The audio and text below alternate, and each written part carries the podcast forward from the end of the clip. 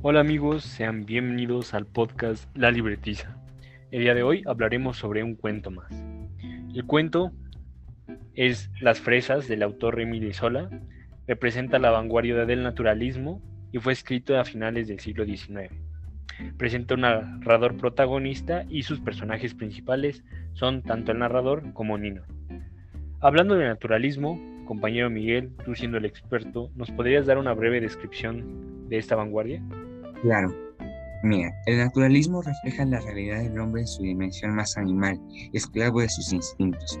Por esto, para los conservadores fue una corriente obscena, inmoral e incluso pornográfica. Escogimos este cuento debido a que refleja los problemas de la sociedad en que vivimos. Creemos que es importante tomar en cuenta lo que nos perjudica a todos. También, compañero Miguel, es de admirar el trabajo del autor Emile Sola, ya que fue el impulsor de la novela experimental, es decir, de una narrativa planteada como experimento sociológico destinado no a reflejar la realidad contemporánea, como la novela realista, sino a explicar las causas de los males sociales desde postulados positivistas, con el fin de contribuir a su reforma y progreso. La influencia de sus ideas y de su praxis narrativa marcó sin ninguna duda a la literatura europea durante al menos las dos décadas del auge del naturalismo. Y después de esta breve introducción, ¿nos podrías compartir más sobre este cuento?